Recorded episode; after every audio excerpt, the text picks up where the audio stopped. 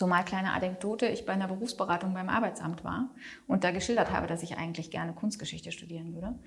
Und da hat der Berater vom Arbeitsamt gesagt, ja, und wenn Sie das unbedingt machen wollen, dann machen Sie das und dann wird es auch was und so. Und dann habe ich ihn doch tatsächlich gefragt, was er studiert hat und er hat gesagt, er hat Kunstgeschichte studiert. Und dann dachte ich, nee, also. Ja, Gaspar, wem wird dann die Ehre zuteil, unseren neuen Podcast-Namen zu verkünden? Ich meine, war ja ein langer Prozess. Ja, ähm, bis jetzt hatten wir so einen Arbeitstitel, um ehrlich zu sein. Und ich ähm, ja, überlasse dir das gerne. Ja, danke. Es ist Let's Talk Landscape, der grüne Podcast von Hochsee Landschaftsarchitekten. Wir sind jetzt alle zufrieden damit. Wir sind froh und stolz, dass wir ähm, einen weiteren großen Schritt gemacht haben.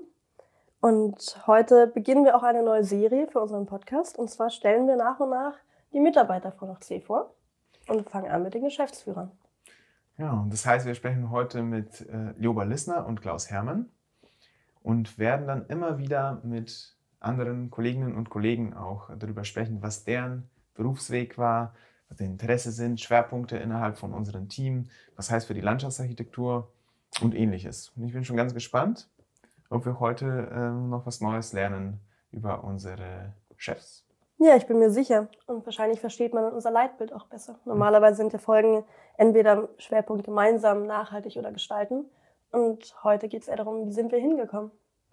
Okay, also ja, danke, dass wir wieder so in dieser ähm, ursprünglichen Viererrunde hier zusammengekommen sind, ähm, wie wir den Podcast eigentlich angefangen haben. Und wir starten jetzt auch mit ähm, vielleicht so eine neue Reihe von Podcast-Folgen, wo wir uns als Hoch-C-Mitglieder ein bisschen vorstellen, wer wir sind, was wir machen, wie wir hier hingekommen sind. Und ähm, wir fangen das jetzt an mit Lobalisten und Klaus Herrmann, unserer Geschäftsführung.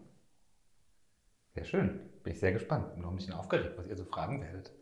Ich weiß es ja gar nicht, was da so alles noch, was ihr so über uns wissen wollt. Aber ich bin, bin sehr gespannt. Ich freue mich drauf. Was wir euch entlocken vielleicht? Was ihr uns entlockt? Genau. Ja, genau. Also die Struktur ist, wir fangen vielleicht in der Vergangenheit an. Warum, was war eure Motivation? Wie ist euer Werdegang? Und arbeiten uns dann langsam nach, ja, zur Gegenwart vor. Mhm, super. Und zur Zukunft.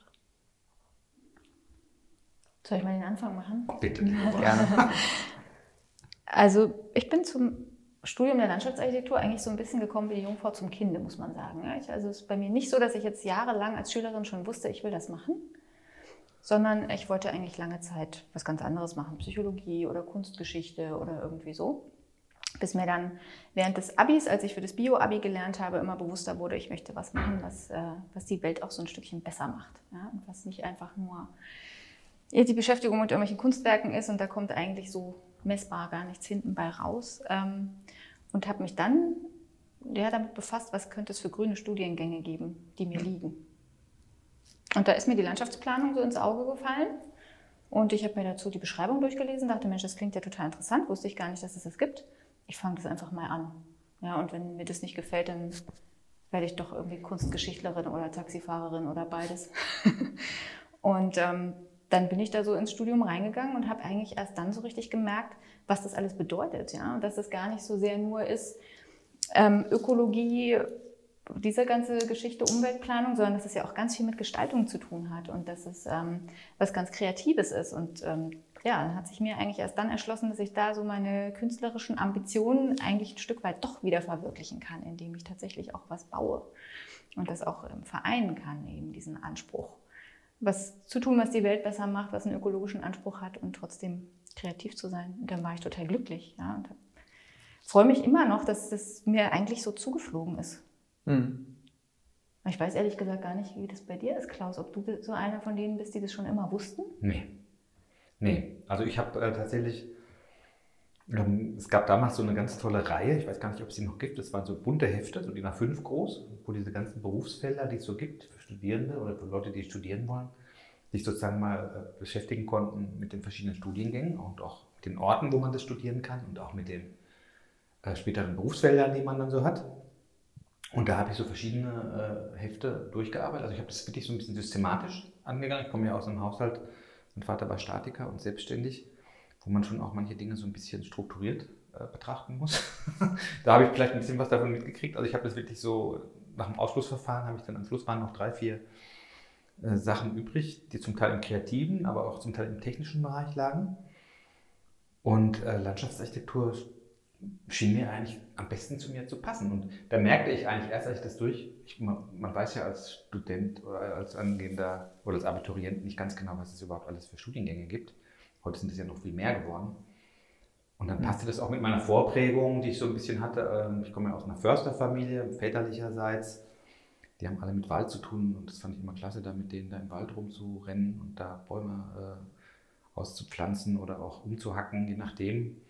Und ähm, dann hatte ich eine Großmutter in Baden-Baden, die hatte einen wunderschönen riesigen Garten. Das hat mich, da war ich jeden Sommer in meiner Kindheit und habe da, äh, glaube ich, die Liebe zur Natur auch so ein bisschen so eingeimpft gekriegt. Ne? Und dann dieses Förstergehen vielleicht noch dazu. Also das schien mir alles zu passen. Und als ich dann noch die Gelegenheit hatte, mit einem guten Freund dann nach Berlin zu ziehen, um hier an, anfangen zu studieren, war es natürlich für mich der Traum, der so in Erfüllung ging, in Berlin und dann noch das, was ich wollte, studieren zu können.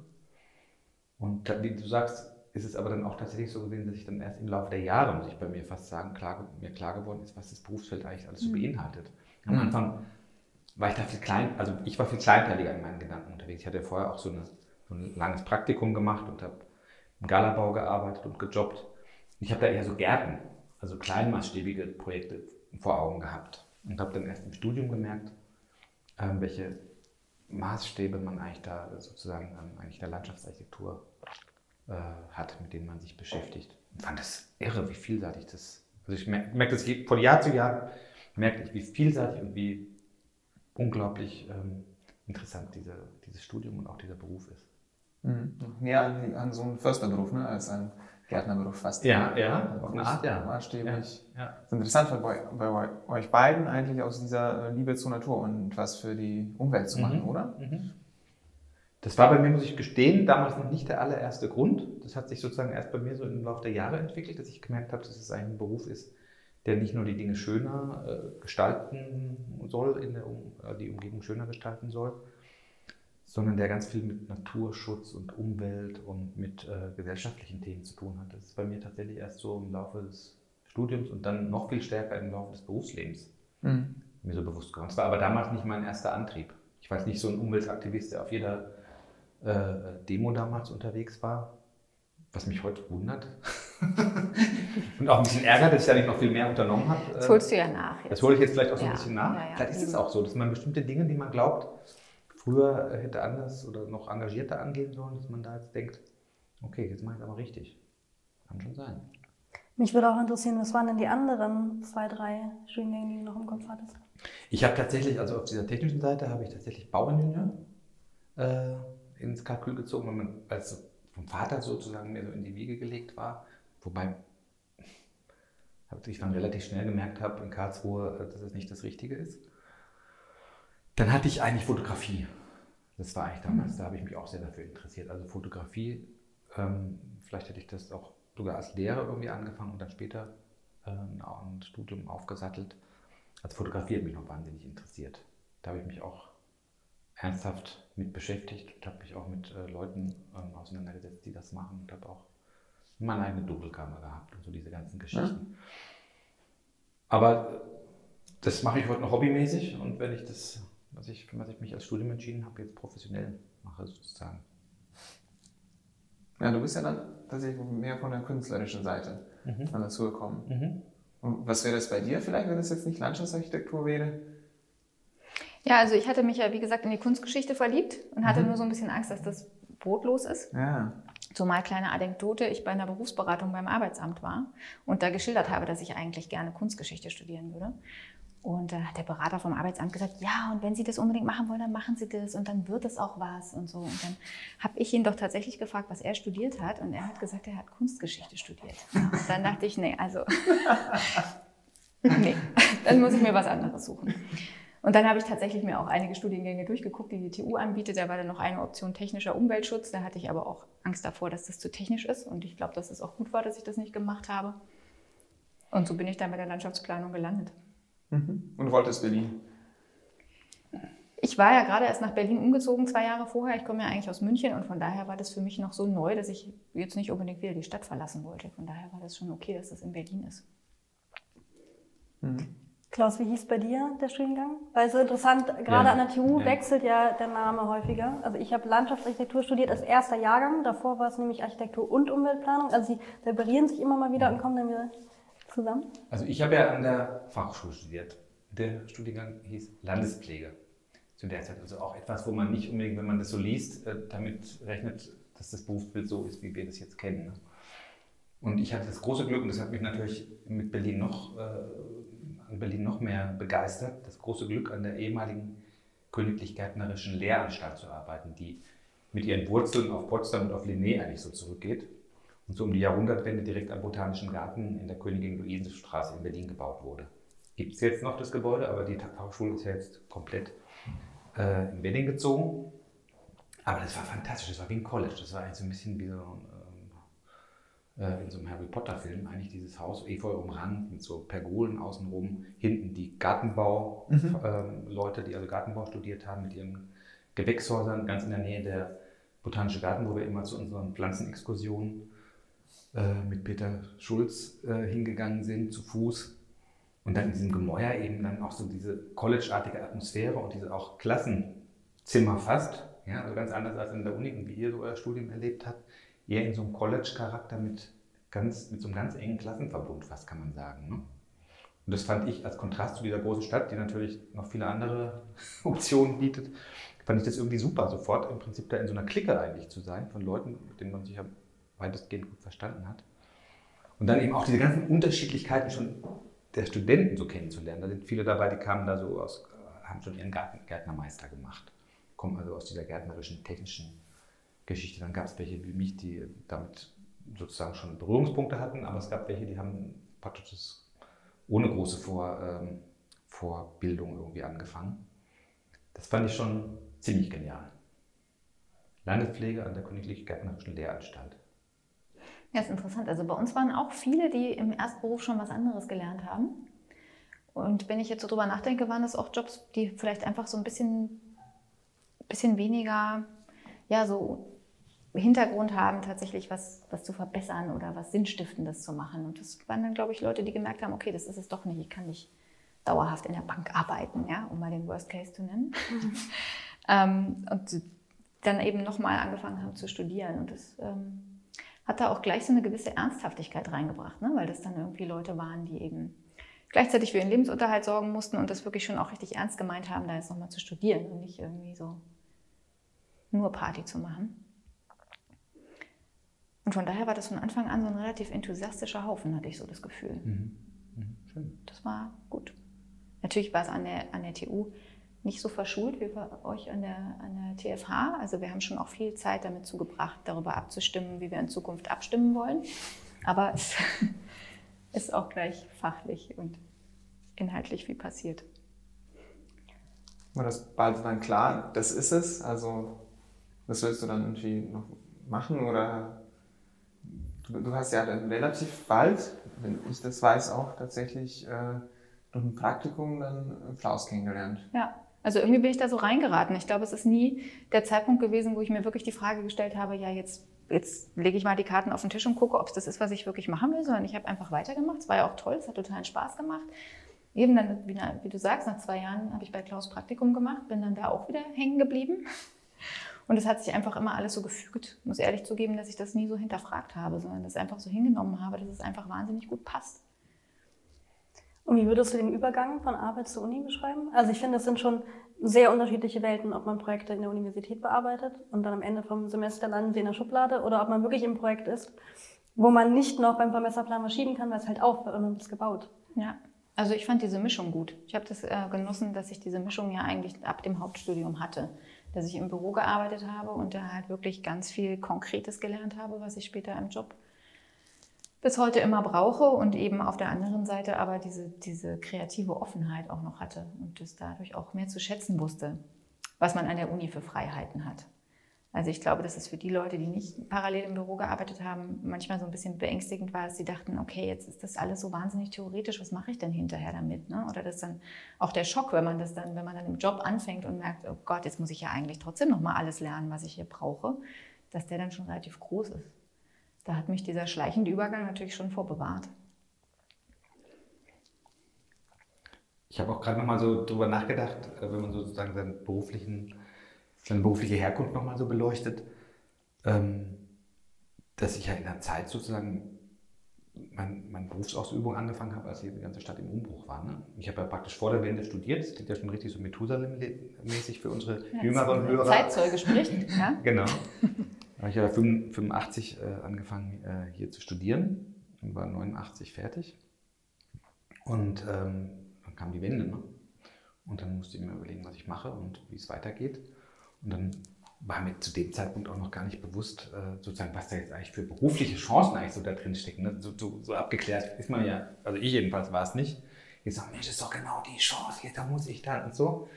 Sondern es ging ja erstmal auch, nachdem der erste Rausch sozusagen verflogen ist und man natürlich äh, sich die, den Osten so erkundet hat, oder die neuen Bundesländer, dann ist man dann trotzdem ja erstmal wieder in seine, also ich jedenfalls, in seiner Hut irgendwie so ein bisschen geblieben. Und ähm, dann habe ich erstmal angefangen, ein Jahr lang äh, bei der ehemaligen Bundesgartenschau, das war, hieß dann Britzer Garten schon, also beim Britzer Garten zu arbeiten, oder ein halbes Jahr und merkte, das ist, äh, doch nicht das Richtige für mich und habe mich dann sofort selbstständig gemacht. Und habe dann so Hinterhofbegrünungsprogramme, Fassadenbegrünungsprogramme gemacht. Da gab es so eine Förderung. Es gab noch eine Berlin-Zulage, also man bekam noch, wenn man überhaupt gearbeitet hat, bekam man schon Geld dafür, dass man arbeitet. Nochmal Fürs zusätzlich Aufstehen schon. Obendrauf. Das ist toll. Das gab es ja dann in den neuen Bundesländern auch, nannte sich da Busch-Zulage. Ne? Man kriegt also auch zusätzliches Geld, wenn man in den neuen Bundesländern gearbeitet hat. Und aber in Berlin, weil es eben noch so ein, so ein, so ein, so ein, so ein gehätscheltes und auch schwieriges um- berufliches Umfeld hier gab, dann kriegte man auch Geld, wenn man, ja. Und in der, also, und dann habe ich mich 92 selbstständig gemacht, wie gesagt, und ähm, habe dann so ganz langsam mitgekriegt, was da eigentlich auch so für Chancen irgendwie drin stecken. Bin dann auch in den neuen Bundesländern unterwegs gewesen, habe tatsächlich auch in Mecklenburg dann mal einen kleinen Auftrag gehabt und im Brandenburgischen. Bin dann aber noch eine ganze Weile sozusagen äh, in Berlin all, vorrangig tätig gewesen. Und ähm, habe dann im Nachhinein eigentlich nur so mitgekriegt, wie diese Büros, die schon länger im Geschäft waren, so Ende der 80er, die dann sozusagen wussten, äh, was da so äh, für äh, Chancen drin stecken, wie die sich sozusagen natürlich hier auf den Osten gestürzt haben, auf die Küsten, auf diese ganzen Seebrücken, die dann da gebaut wurden. Die, die, hatten, die hatten ja praktisch keine Planungsgrundlagen, auch diese ganzen Landschaftsplanungsthemen, Bebauungspläne, Grünordnungspläne, Landschaftspläne. Ich weiß noch, ich habe einmal einen Landschaftsplan dann angeboten für so eine Gemeinde, habe noch nie einen Landschaftsplan gemacht, habe in der HOI geguckt, oh toll, 100 Hektar, 1000 Hektar, HOI so und so, was da für Summen dahinter standen, natürlich den Auftrag nicht gekriegt. Aber da waren wirklich, äh, da viele Büros auch richtig groß geworden in der Zeit. Und das war eigentlich eine, war natürlich eine verrückte, verrückte Phase. Da habe ich in der Felizinstraße mein erstes Büro aufgemacht, in so einem kleinen Hinterhof über den Freunden der italienischen Oper. Ganz toller Hinterhof, wo äh, so ein Künstler, Mühlen, Mühlenhaupt, äh, da auch seinen Sitz, da kennen den manche. Also hier direkt um die Ecke. Und bin dann ja irgendwann, und da haben wir uns ja dann auch kennengelernt erst, ähm, Nach Moabit. nach Moabit mit äh, einem Kollegen in eine Partnerschaft gegangen, Horst Schumacher. Ja. Hast du Horst eigentlich, wie seid ihr zusammengekommen? Das war auch schon eine lange Phase lang, ne? Also Genau. Schumacher Hermann und dann so eine Periode. Ich habe dann, also bevor ich mit bei Horst angefangen habe, habe ich so freiberufliche Jobs für ihn gemacht. Das war mir auch sehr wichtig.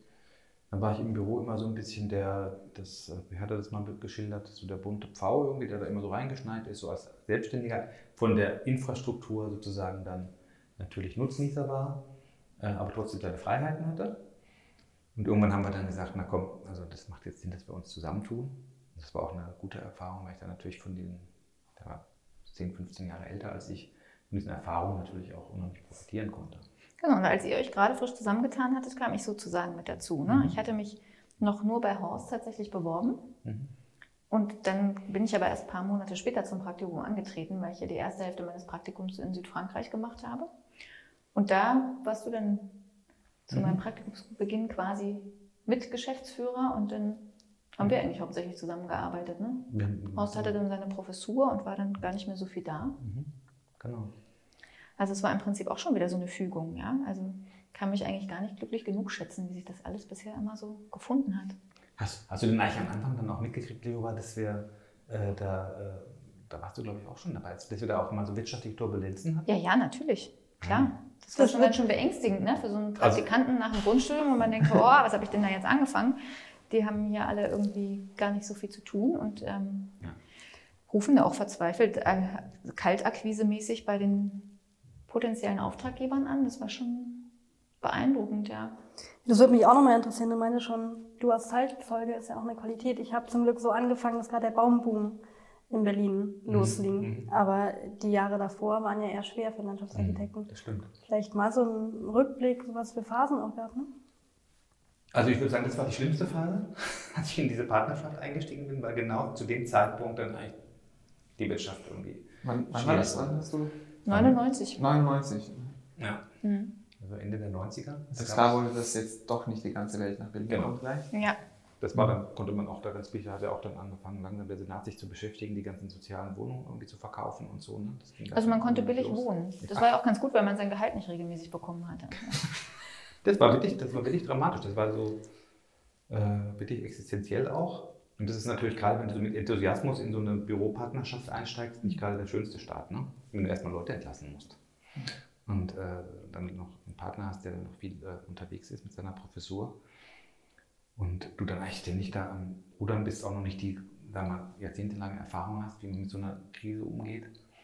Und dann da eigentlich am Rudern bist, da Projekte zu akquirieren. Und ich muss sagen, weil du jetzt sagst, es sind so Wellen irgendwie, so eine Situation habe ich auch zum Glück dann nie mehr erlebt.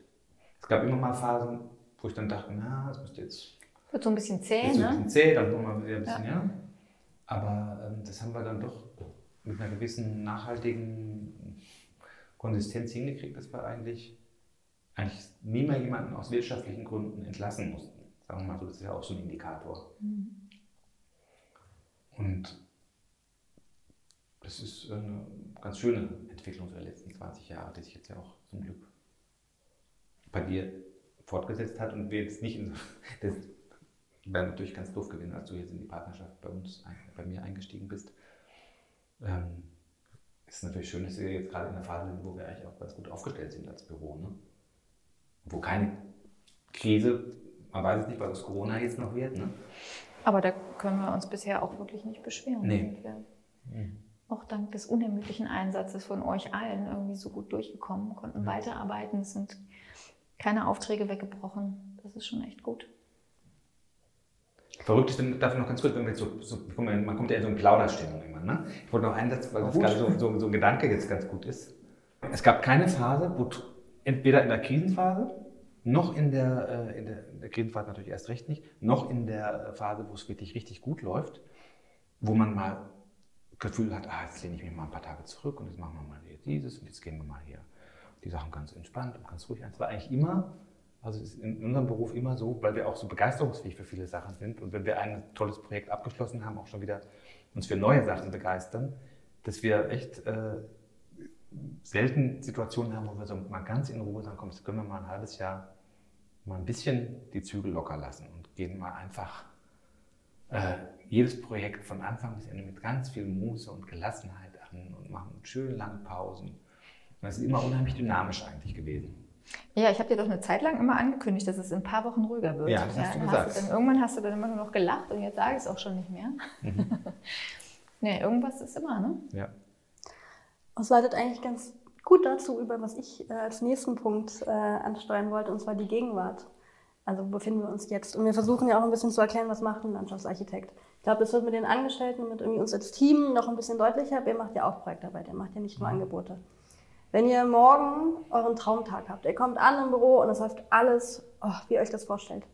Vielleicht könnt ihr mal beschreiben, was sozusagen so ein perfekter Tag als Landschaftsarchitekt wäre. Es poppt keine E-Mail auf. Oder wenn dann nur eine mit dem. Traumauftrag. Ich finde, manchmal habe ich sogar meinen Traumtag schon. Also ich, es gibt tatsächlich manchmal Tage, da komme ich ins Büro, die Sonne scheint, bin entspannt, habe vielleicht ein schönes Wochenende gehabt.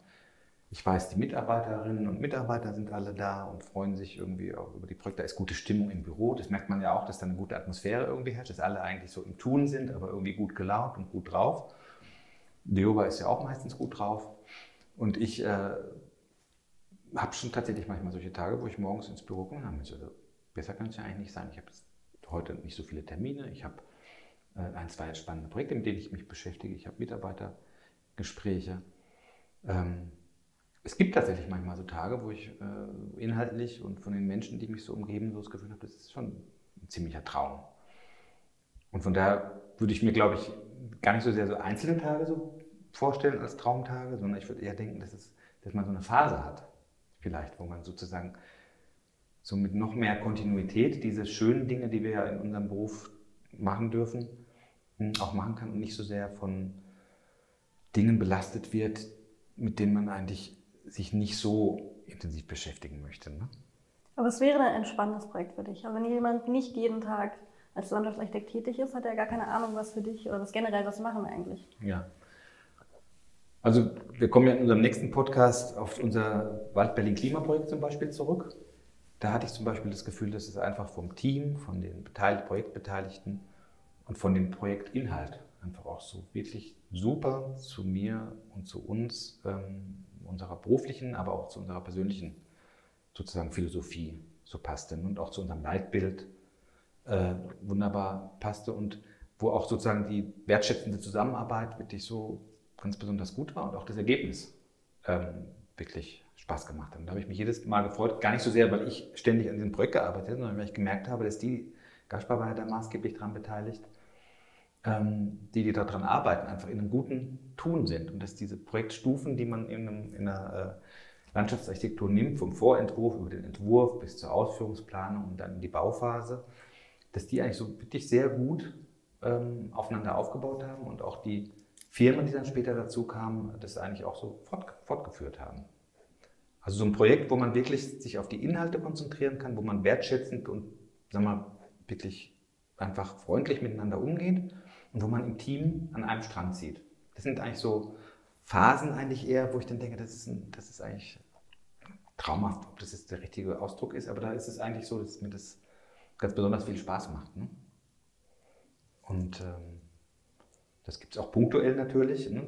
solche Traumtage, wo du sagst, ja, einen Wettbewerb gewonnen oder einen tollen Auftrag, den du unbedingt haben wolltest. Und dann lässt du auch mal äh, die Stifte fallen und trinkst ein Glas Sekt und so. Ne? Aber es sind eher so Phasen, die ich mir, nach denen ich mich, frage es ja, was könnte das sein und nach was, was wünscht man sich? Ich würde mich eher noch so Phasen wünschen, wo sozusagen diese Ideale, die wir so haben und die wir mit unserem Leitbild verfolgen, eigentlich am, ähm, ja, dass die einfach kontinuierlich ähm, und in einer ja, dauerhaften Art und Weise sich äh, durchziehen. Jetzt hatten wir heute auch gerade wieder so eine Situation, da waren wir eigentlich einen ziemlich anspruchsvollen Tag heute schon im Knochen, alle miteinander, mit Wettbewerbsbesprechungen und mit ähm, Telefonaten und mit Übergaben von Projekten und mit neu angefangenen Projekten, wo sich die Mitarbeiterinnen einarbeiten müssen.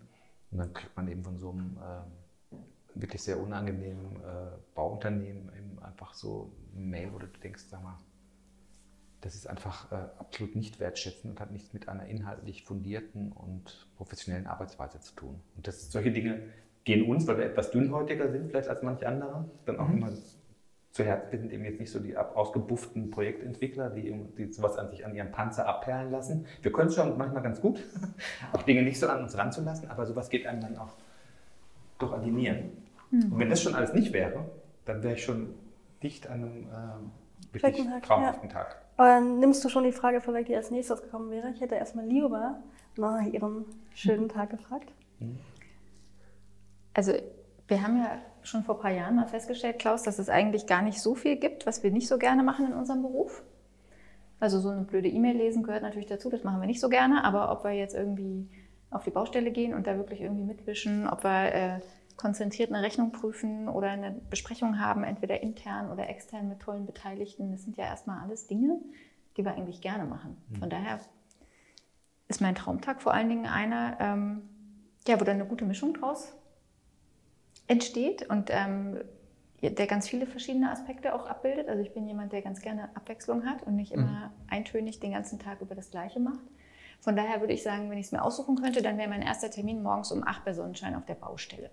Mhm. Und dann würde ich da tatsächlich mit den Leuten ähm, ja, eine Begehung machen, besprechen, was zu tun ist und so weiter und so fort. Wenn es mein Traumtag sein dürfte, würde danach jemand anders das Bauprotokoll schreiben. dann würde ich mich an meinen Schreibtisch setzen, ein paar E-Mails lesen. Da wären dann hoffentlich auch nur angenehme Sachen dabei oder Dinge, die sich schnell lösen lassen.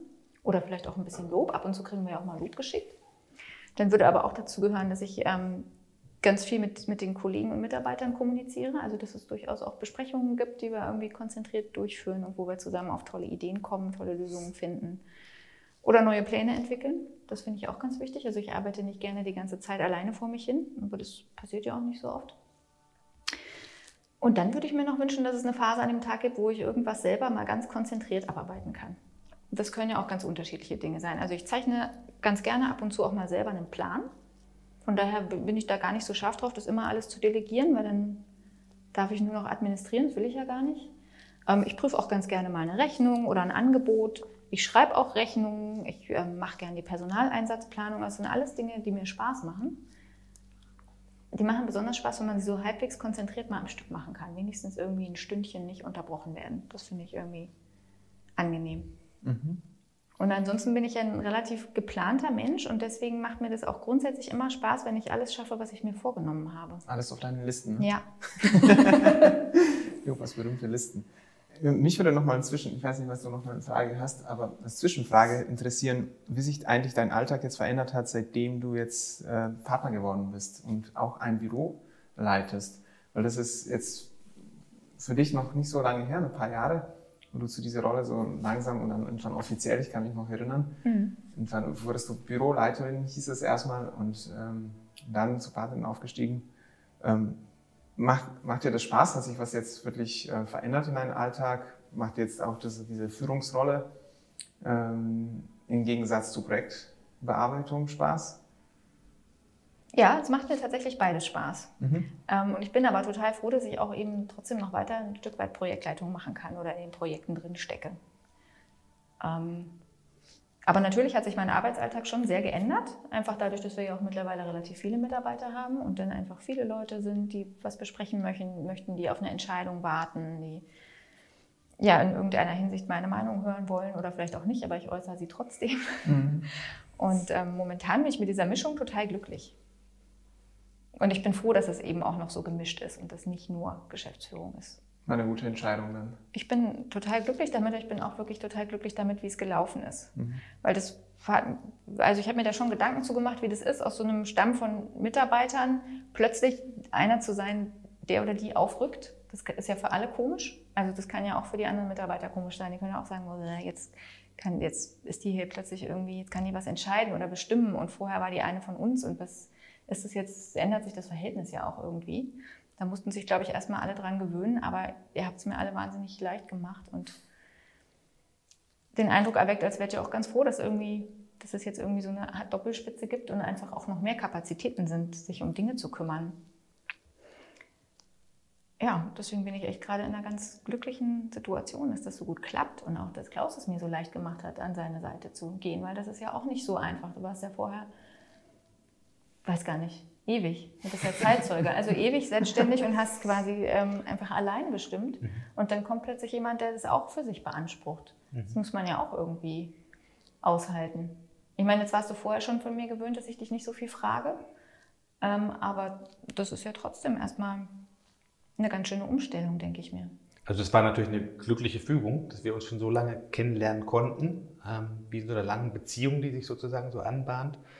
Und dann ähm, man auch wusste, was man aneinander hat, ne? da auch äh, sozusagen da so sanft hineingleiten konnte. Und trotzdem ist es natürlich so, dass man vielleicht auch dann manchmal feststellt, wenn es dann wirklich ernst wird, ähm, dann äh, tun sich nochmal so neue Fragen auf. Aber es war bei uns echt überhaupt nicht so.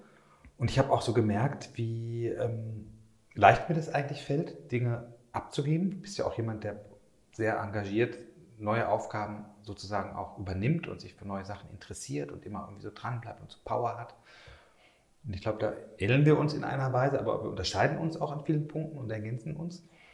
Und das ist mir eigentlich immer leicht gefallen. Das ist auch im Bürokontext vielleicht so ein besonderes Merkmal von unserem Büro, dass wir, glaube ich, wenn wir das Gefühl haben, dass da engagierte Mitarbeiterinnen sind, und das ist ja fast immer so, die einfach ihre Sache gut verstehen und ihre Sachen toll und engagiert machen, auf ihre eigene Art, dass wir dann eigentlich froh sind, dann auch zu sagen, komm, dann lauf auch ein Stückchen alleine ne? und mach deine Sachen irgendwie in Abstimmung mit uns so, wie du das äh, auf deine Art irgendwie machen kannst. Ne? Und das loslassen. Ne? Du hast einerseits davon geschrieben, dass wir heute immer noch manchmal äh, solche, sagen wir, profanen Dinge vermeintlich wie Protokolle schreiben oder auch auf Baustellen gehen, was ja nicht unbedingt selbstverständlich ist für äh, Geschäftsführer. Die könnten sich auch auf administrative Aufgaben zurückziehen und nur so repräsentieren. Aber es macht mir auch Spaß, dann hin und wieder mal zu sagen, Mensch, komm, dann schreibe ich jetzt das Protokoll oder so. Ne? Und dann da mal wieder so reinzutauchen in diese Geschichte und äh, auch diese Bedeutung, die so ein Protokoll haben kann, dann mal wieder kennenzulernen. Und äh, das hat auch eine Rückwirkung bei den Mitarbeitern, habe ich das Gefühl, dass die so sehen, dass wir eben ähm, uns da nicht dafür in Anführungsstrichen zu schade sind für manche Sachen und sagen eben, wir kommen von der sonnigen Baustelle und es fängt an zu regnen, bitte schreib mal das Protokoll äh, für mich, sondern ähm, dass wir da, äh, ja, glaube ich, an vielen Bereichen, die dieser Beruf so bietet, Spaß haben und das gerne machen. Ja, du hast gerade das Delegieren angesprochen. Ich kann mich an eine Situation erinnern, die ich sehr prägend für euch fand. Ihr wart zusammen auf einem, von der Architektenkammer auf einem Führungsseminar. Und es gab am Anfang die Frage, ähm, es gibt A-Mitarbeiter, A-Mitarbeiter möchte man haben. Die sind enthusiastisch, die arbeiten, die sind fleißig, die kommen pünktlich. Und es gibt B-Mitarbeiter. B-Mitarbeiter möchte man nicht haben. Ja, die arbeiten nicht gerne, die sind faul, die muss man animieren, dann hören sie wieder auf. Und jeder musste für sich eine Zahl aufschreiben, was er denkt in seinem eigenen Unternehmen, wie viele A- und wie viele B-Mitarbeiter ähm, mhm. man hat. Und äh, genau, ihr habt erzählt, ihr habt 100% A-Mitarbeiter eingeschrieben. Und wenn ich mich richtig erinnere, wart ihr die Einzigen. Alle anderen haben überlegt, hm, ja, hm, wie viele, ja, ja, schon hauptsächlich oder so, aber sagen, das macht ja auch viel aus. Wenn man eigentlich davon ausgeht, jemand ist willig zu arbeiten, hat Freude dran und macht das besten Gewissens, dann delegiert man vielleicht auch lieber. Oder würdet ihr sagen, es liegt in eurer Natur, dass ihr auch mal loslassen könnt? Das gehört beides zusammen. Das gehört beides zusammen. Ich glaube auch, dass, ähm, dass eigentlich alle A-Mitarbeiter sind, wenn man sie das sein lässt und dieses Zutrauen hat. Oder vielleicht nicht alle, aber die allermeisten, weil das einfach, wenn man einer Person die Möglichkeit gibt, sich zu entfalten und irgendwie die Dinge zu tun, die ihm liegen und ihm auch vertraut, dass der oder diejenige das kann und natürlich ähm, auch die Unterstützung anbietet in Bereichen, wo das vielleicht nicht so klappt. Ne? Und da hat ja jeder irgendwie so seine Schwächen und Stärken. Dann, dann hat eigentlich grundsätzlich ja jeder Lust, sein Bestes zu geben. Und das macht er besonders lang, er oder sie, wenn er dafür auch eine gewisse Wertschätzung erfährt und irgendwie ein positives Feedback kriegt. Und ich hatte immer das Gefühl, dass es dir, Klaus, sehr gut gelingt. Und wie das bei mir ist, weiß ich nicht, das äh, kann ich nicht beurteilen, aber ähm, das macht die Leute auch zu dem, wie sie sind, ein Stück weit. Ja, ich denke, du warst ja natürlich auch von Anfang an Abendmitarbeiterin. Klar. Und ich denke, wir versuchen jetzt halt beide auch gute Chefs zu sein. Ne? Aber ah, Chef würde man dann in dieser, in dieser Floskel zu bleiben. Es gibt ja auch in vielen Büros, dass die Leute sagen, ja gut, also ich habe drei oder vier Chefs vielleicht im großen Büro. Die zwei sind irgendwie so lala, der eine ist uh -huh, und der dritte A-Chefs und B-Chefs. Ja, ja, ja tatsächlich. Ja auch, ne? Den ja, Test könnte man sicherlich auch. Ja, und da ist vielleicht so ein bisschen, also mein Wunsch, dass wir das so irgendwie so hinkriegen, dass die meisten Mitarbeiterinnen und Mitarbeiter uns eben auch als gute Chefs irgendwie so wahrnehmen. Ne? Dass wir äh, sozusagen auch, man verbringt ja eigentlich, sage ich dann immer, im Bett äh, ein Drittel seines Lebens, im, Bett, äh, in, im Büro ein Drittel seines Lebens. Ein Drittel macht man private Sachen, so ungefähr, ja. Ähm, und da muss schon diese Zeit irgendwie schon noch irgendwie, eine, diese wertvolle Lebenszeit irgendwie so gestaltet sein, dass es für alle, die dann da in so einem Kontext irgendwie zusammen äh, sind, äh, einfach eine gute Zeit ist, wo man sagt, ich habe gerne gearbeitet. Und ich habe eigentlich gerne mit meinen Kolleginnen und Kollegen zusammengearbeitet und ich habe auch Chefs gehabt, mit denen es einigermaßen funktioniert hat.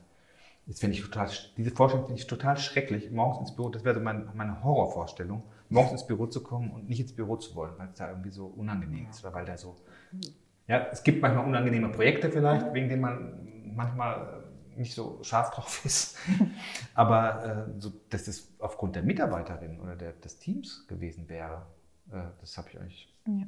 nie erlebt. Und das ist irgendwie ein ganz tolles Geschenk auch, dass ihr uns so macht und das mir so mit dem Beruf auch so mitgegeben wurde und dass man das, äh, vielleicht liegt es ja auch tatsächlich so ein bisschen an unserem Berufsbild, dass die Leute, die Landschaftsarchitektur studieren, schon so eine gewisse Grundhaltung mitbringen, ob das jetzt die Welt äh, sozusagen voranzubringen ist oder sozusagen sich an Umweltthemen zu beschäftigen oder toll zu gestalten oder auch einfach kommunikativ zu sein. Ja, das ist ja auch etwas, was die Landschaftsarchitekten auszeichnet. Also ich glaube, da kommt, sind wir schon im Berufsfeld unterwegs, äh, wo die Wahrscheinlichkeit, dass man auf, ich sag mal, angenehme Menschen trifft, die hm, jetzt auch konstruktiv und irgendwie auch mal idealistisch irgendwie an die Sachen rangehen, dass die relativ hoch ist. Ja, also ich denke, es werden, sind auch einfach Leute, die erstmal unsere Grundsätze und Ideale im Großen und Ganzen teilen, die diesen Beruf ergreifen. Ne? Mhm. Also. Und haben die gleichen Werte. Wenn du Das jetzt glaube ich. sofort ein dickes Auto fahren willst, kommst du ja zum Beispiel vielleicht nicht auf die Idee, Landschaftsarchitektur zu studieren. Ah, deswegen die Frage bei Bewerbungsgespräch, welche Autos du fährst. Ja, ja, genau. Jetzt verstehe ich das. Weil man darf auch immer im Maßanzug kommen, aber es kommt doch selten vor, würde ich sagen. Ne? Also auch das ist ja so. Und wenn im Grünen, bitte. Ja, Wenn genau. dann im grünen Maßanzug, genau. Mit Einsteckblatt. Ich hätte noch zwei Fragen. Ähm, Die eine wäre Richtung Zukunft. Wir hatten gesagt, Vergangenheit, Gegenwart, Zukunft. Vielleicht, wenn ihr was sagen möchtet, wo ihr persönlich hin wollt, was eure Ziele sind, was vielleicht auch, wenn ihr es sagen möchtet, dem Büro noch ähm, bezüglich ansteht. Also ich glaube, was ich mh, mir wünschen würde, da sind wir, glaube ich, auch ganz gut dran. Vielleicht ist der Podcast äh, nicht zuletzt ein Medium auch dafür, um das voranzutreiben, dass wir zukünftig noch mehr als bisher äh, sozusagen Projekte finden und bearbeiten, die genau zu uns passen. Oder die, wo wir wirklich von Anfang an haben, das ist genau unser Projekt, das passt zu uns vom Team, von den Leuten, die daran beteiligt sind, von den Inhalten. Idealerweise vielleicht sogar auch Projekte, die man sich selber erschafft, ja, wo man selber äh, sozusagen auch sozusagen ein Motor der Projektentwicklung sozusagen ist in der Anfangszeit. Und ähm, das würde ich mir wünschen, dass wir das äh, hinkriegen und auf eine nachhaltige und auch wirtschaftlich nachhaltige Art und Weise dann noch stärker, ähm, sagen wir mal, das zu machen, was wir, äh, für das wir so brennen. Und ja, was würdest du sagen? Ich würde das total unterschreiben. Also ich bin so glücklich über unser Leitbild, weil das mir so weiterhilft, das nochmal für mich klarer zu machen, worauf es uns und auch mir wirklich ankommt. Und daher auch bei mir der Wunsch, dann noch mehr Projekte wirklich im, auch mit dem Fokus zu machen. Und für mich schließt sich damit dann auch wieder so ein bisschen der Kreis. Ja? Deswegen habe ich eigentlich mal angefangen, das zu studieren.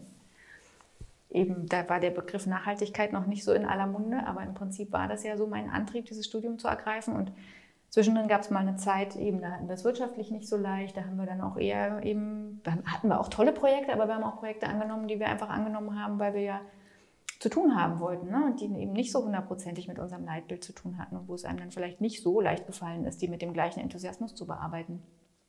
Und ich finde es schön, dass wir auf dem Weg sind, in diese Lage zu kommen, uns da wieder mehr drauf zu fokussieren. Da wirklich auch unseren Überzeugungen zu folgen. Und für mich ist es dann auch wieder so ein bisschen, also ich war früher immer auf diesen Umweltdemos und Anti-Atomkraft-Demos, da bin ich schon als Kind hingeschleift worden. Und da gab es jetzt zwischendrin mal eine kleine Pause, wo, wo ich eher so ein bisschen gucken musste, dass ich den Rest auf die Reihe kriege. Und ich finde es total schön, dass jetzt wieder eine Phase kommt, wo ich mich da mehr reinhängen kann. Es ist so ein bisschen, wo du das jetzt nochmal sagst, mit dem, äh, mit, unserer, mit dem, was wir eigentlich wirklich machen wollen, mit unserem Leitbild, ähm, ist es was, was äh, ja immer, immer, immer wichtiger geworden ist, eigentlich so in den letzten Jahren, dass man sich da wirklich an so einem roten Faden entlanghangeln kann. Ich musste jetzt auch bei dem Wettbewerb, den wir jetzt abgegeben haben, nochmal dran denken, dass man in so einem Wettbewerb ja auch immer nach einem Bild sucht, an dem man sozusagen, dass man glaubt und wo man sagt, okay, das ist jetzt für den Ort genau das Richtige. Und das muss ich jetzt sozusagen zu, in so einer ersten Wettbewerbsphase, ne, muss ich das auch so rüberbringen, dass das meine Aussage ist. Mit der, mit der Haltung will ich, gehe ich in den Wettbewerb rein. Und dann kann man sich da eigentlich immer wieder dran festhalten und kann auch sagen, okay, wir können über vieles reden, aber über diese Grundgedanken, die wir da drin haben, können wir nicht reden. Der ist eigentlich nicht diskutierbar. Den haben wir jetzt, dafür haben wir uns entschieden und da stehen wir jetzt auch dazu. Und das ist eben bei, diesen, bei so Leitbild-Dingen auch so, dass wenn man sich das sozusagen verinnerlicht hat, dass man es einfach auch nicht mehr in Frage stellt, sondern einfach, das ist jetzt sozusagen so zum, zur Seele oder zum, zum Kern sozusagen unseres Tuns geworden, dass man das äh, sozusagen als selbstverständlich auch äh, sozusagen dann auch nach außen trägt ne? und auch verkörpert und auch glaubwürdig ist damit. Und von daher ist so, eine, so ein klarer roter, roter Faden irgendwie gut. Und wenn sich das dann sozusagen dann zukünftig anhand der Projekte, wenn wir dann in fünf Jahren zurückschauen, so feststellen lässt, dass die Projekte eigentlich wirklich sehr gut sich da an, an dem Leitbild entlanghangeln und wir trotzdem A-Mitarbeiter und A-Chefs geblieben sind, ähm, dann wäre das eigentlich großartig. Ja, klingt auch nach einer tollen Zukunft, wie gesagt. Ja, voll. Ähm, ich hätte, genau wie gesagt, ich habe noch zwei Fragen. Ähm, die zweite wäre, ich weiß nicht, ob ihr die Situation kennt, man ist auf einer Party, im Umtrunk, jeder, man kennt die Menschen nicht und jeder sagt so, was er arbeitet und dann kommt die Frage, ah, Landschaftsarchitektur, hm, und was ist das? Und mit der Zeit überlegt man sich ja immer so einen Satz, in dem man irgendwie versucht, dieses Feld mit dem durch ja, jeder Mensch läuft in der Stadt durch unsere Berufswelt eigentlich, aber sie nehmen es gar nicht so wahr. Ich könnte in ein, zwei Sätzen die Aussage, sagen, die ihr dann normalerweise trefft, preisgeben. Also ich sage eigentlich immer, es ist Architektur, aber für draußen und fange dann sofort an, Beispiele zu nennen, Projektbeispiele, Spielplätze, Schulhöfe, öffentliche Parkanlagen, Plätze, Umfeld von Wohnungsbauten. Also ich zähle dann eher so auf, was es alles gibt, weil ich denke, dann fällt den Leuten vielleicht so ein Bild ein, was das eigentlich tatsächlich alles ist. Und da habe ich natürlich ein großes Interesse daran, weil ja meine Oma früher nicht so begeistert von meinem Berufswunsch war und die hat immer Angst gehabt, dass ich später im Blumenladen arbeiten muss.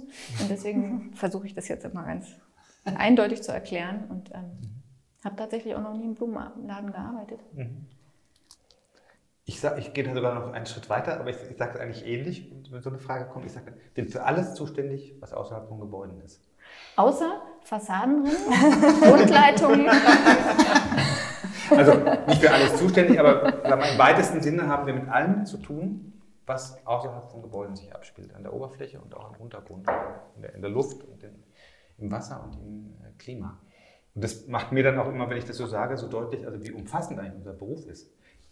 Wir haben natürlich auch im weitesten Sinne mit Gebäuden zu tun, ne? wenn ich an Dachbegrünung und Fassaden und so weiter denke. Aber das äh, zeigt mir einfach, das führt auch bei den Leuten dazu, es stimmt eigentlich. Und dann zähle ich natürlich auch ein paar Beispiele auf, dass die eigentlich ganz beeindruckt sind. Vielleicht auch mal ein bisschen, vielleicht so ein bisschen erschlagen. Ne? Also wenn, die, wenn, man so sagt, ja, wir planen natürlich auch Gärten und so ne? oder, oder, oder Grünanlagen, dann erdet sich das für die schon wieder ein. Und es kommt inzwischen eigentlich relativ selten vor, dass mich Leute irgendwie fragen, wie sie ihre Balkonpflanzen düngen müssen. Das war nicht in der Anfangszeit meines, ja. meiner beruflichen Tätigkeit kamen die Leute immer auf einen zu und haben gefragt, Mensch, meine, meine Pflanzen sind so ja, Fotos, von, Fotos von Blattläusen kriege ich mhm. auch gerne. Mhm. Ja. Genau. Und was mache ich denn da? Du bist doch Landschafts... Oder wie heißt es? Architekt oder Gartenarchitekt. Und dann... Ähm, ich meine, was, was denken die denn, was denken die denn, ähm, was wir für, äh, für ein Berufsbild haben? Oder was? Haben die da überhaupt keine, keine Vorstellung? Aber man kann das nicht den Leuten übel nehmen, aber ich denke, da hat sich in den letzten Jahren auch einiges verändert. So in unserer Selbstwahrnehmung, wie wir auch nach außen auftreten, aber auch in, in der äh, Öffentlichkeit. Werden wir, glaube ich, jetzt schon etwas universeller wahrgenommen. Ja, und es passiert auch nicht mehr ganz so oft, habe ich den Eindruck, dass man gefragt wird, ah, Landschaftsarchitekt, was machst du denn da oder was ist denn das? Ja, ne? ja. Also es kommt schon immer häufiger vor, dass die Leute dann eher sagen, ah, so. Mhm. Kann natürlich auch sein, dass sie einfach sich nicht trauen nachzufragen. Mhm. mhm. Aber ich habe das Gefühl, so ein bisschen sichtbarer ist es schon geworden. Ja, auf jeden Fall. Und da arbeiten wir auch dran. Ne? Mhm. Ihr seid ja auch so ein Beispiel dafür, die sagen, also wir müssen noch selbstbewusster nach außen auftreten. Wir haben ja so etliche Bürogespräche auch schon zu dem Thema gehabt, wie man sich sozusagen nach außen selbstbewusster noch ähm, darstellt. Früher gab es ja also in meiner Anfangszeit noch viel stärker als heute diesen, äh, dieses Gefühl, dass man sozusagen so ein bisschen im Schatten der Architekten unterwegs ist und dass man von den Architekten gerne so ein bisschen ähm, despektierlich behandelt wird oder dass die Architekten, ach, das können wir doch auch mitmachen. Oder die Bauherren sagen, ach, man können Sie doch als Architekt mitmachen, das ist ein bisschen grün hier. Ne? Und äh, erstens machen wir solche kleinen Projekte oder für solche Bauherren auch gar nicht mehr, die so eine Haltung haben. Und zweitens ist es eigentlich auch in den letzten Jahren sehr, sehr viel seltener geworden, dass man sozusagen in einem Zwiegespräch oder in einem Team mehr oder weniger so zu so einem Pflanzenspezialisten da sozusagen oder darauf eingeengt wird. Ist ja auch toll, ein Pflanzenspezialist zu sein. Ne? Aber so das Grüne wurde manchmal so ein bisschen als, ja, so hübsch, nicht ganz so wichtiges Beiwerk, was nice to have. So, ne? Und das ist jetzt schon, sehr, schon ganz anders geworden und da merke ich auch, wie mir das zunehmend leicht fällt, wenn ich das nur spüre, dass da sowas in der Richtung lauert, dann auch auf den Tisch zu haben und sagen, hör mal zu, das ist aber wichtig, das ist unser Thema und dafür sind wir zuständig. Und das entscheiden wir auch bitte. Gute Abschlussworte. Ja. Ja, hart, aber gut. ja, vielen Dank, dass ihr mit uns das geteilt habt. Also ich fand es voll spannend, auch ein paar neue Sachen erfahren und ähm, es ist immer, also man kriegt selten so einen Einblick, glaube ich, und es ist viel wert, auch glaube ich, auch für unsere Zuhörer, Zuhörerinnen, dass man auch nur mal eine Geschäftsführung ähm, hört, von sich zu sprechen und wie das eigentlich ist, ein, von vielleicht Praktikantin dann zur Geschäftsführerin auch zu steigen, was sich verändert. Ähm, danke euch nochmal allen und ich freue mich schon auf weitere Gespräche von Mitgliedern von unserem Team. Da bin ich auch total gespannt drauf, dann werden wir nämlich auch noch ganz viel erfahren. Ich, glaube, ich, bin, ich bin auch sehr gespannt. Ja. Ja. Das ist toll. Ein tolles Format. Vielen Dank euch. Vielen Dank. Ja, ich weiß nicht, wie es dir ging, aber ich fand interessant, dass ich manche Sachen auch wiedererkannt habe an mir. Zum Beispiel durch das Inhaltsverzeichnis von der Universität zu blättern und beim Namen Landschaftsarchitektur stehen zu bleiben, mit dem man ja eigentlich vielleicht Ja, nicht war so viel auch so? Kontakt äh, hatte. Ja, definitiv. Und ein schönes Gespräch. Ich finde es total angenehm, in so einer Runde dann äh, auch Sachen zu erfahren, wo man vielleicht normalerweise nicht drauf kommt. Also sogar Klaus und Liebe haben ja Sachen übereinander erfahren nach 20 Jahren, die sie vorher nicht voneinander wussten. Ja, stimmt, das haben wir auch gesagt. Ähm, ja, ich bin ja auch ähm, gespannt, was die anderen erzählen ähm, von unseren Kolleginnen und Kollegen und ähm, werden sicherlich einiges Neues über die erfahren. Genau, nächste Woche geht es ja erstmal wieder mit unseren regulären Folgen weiter. Genau, Wir haben das Planungsteam von Wald Berlin Klima eingeladen. richtig. Ah, da bin ich ganz gespannt. Ähm, ich bin auch dabei ähm, und wir werden über unserem Projekt, die Ausstellung im Wald, weil wir Klima, wie Luisa gesagt hat, sprechen und ähm, ein bisschen so behind the scenes und Anekdoten Also erzählen. in, Insiderwissen gibt es nächstes Mal. Insiderwissen, äh, ja, genau. Ansonsten, ähm, wie schon letztens angekündigt, nehmen wir gerne auch Fragen entgegen. Das heißt, ihr könnt uns gerne ähm, auch eine E-Mail schreiben auf media.hochc oder schreibt uns auf Instagram oder Facebook. Wenn ihr uns dort nicht followt, dann müsst ihr sowieso erstmal machen und wir beantworten äh, die Fragen gerne. Ja, und dann bis zum nächsten Mal. Ja, ciao.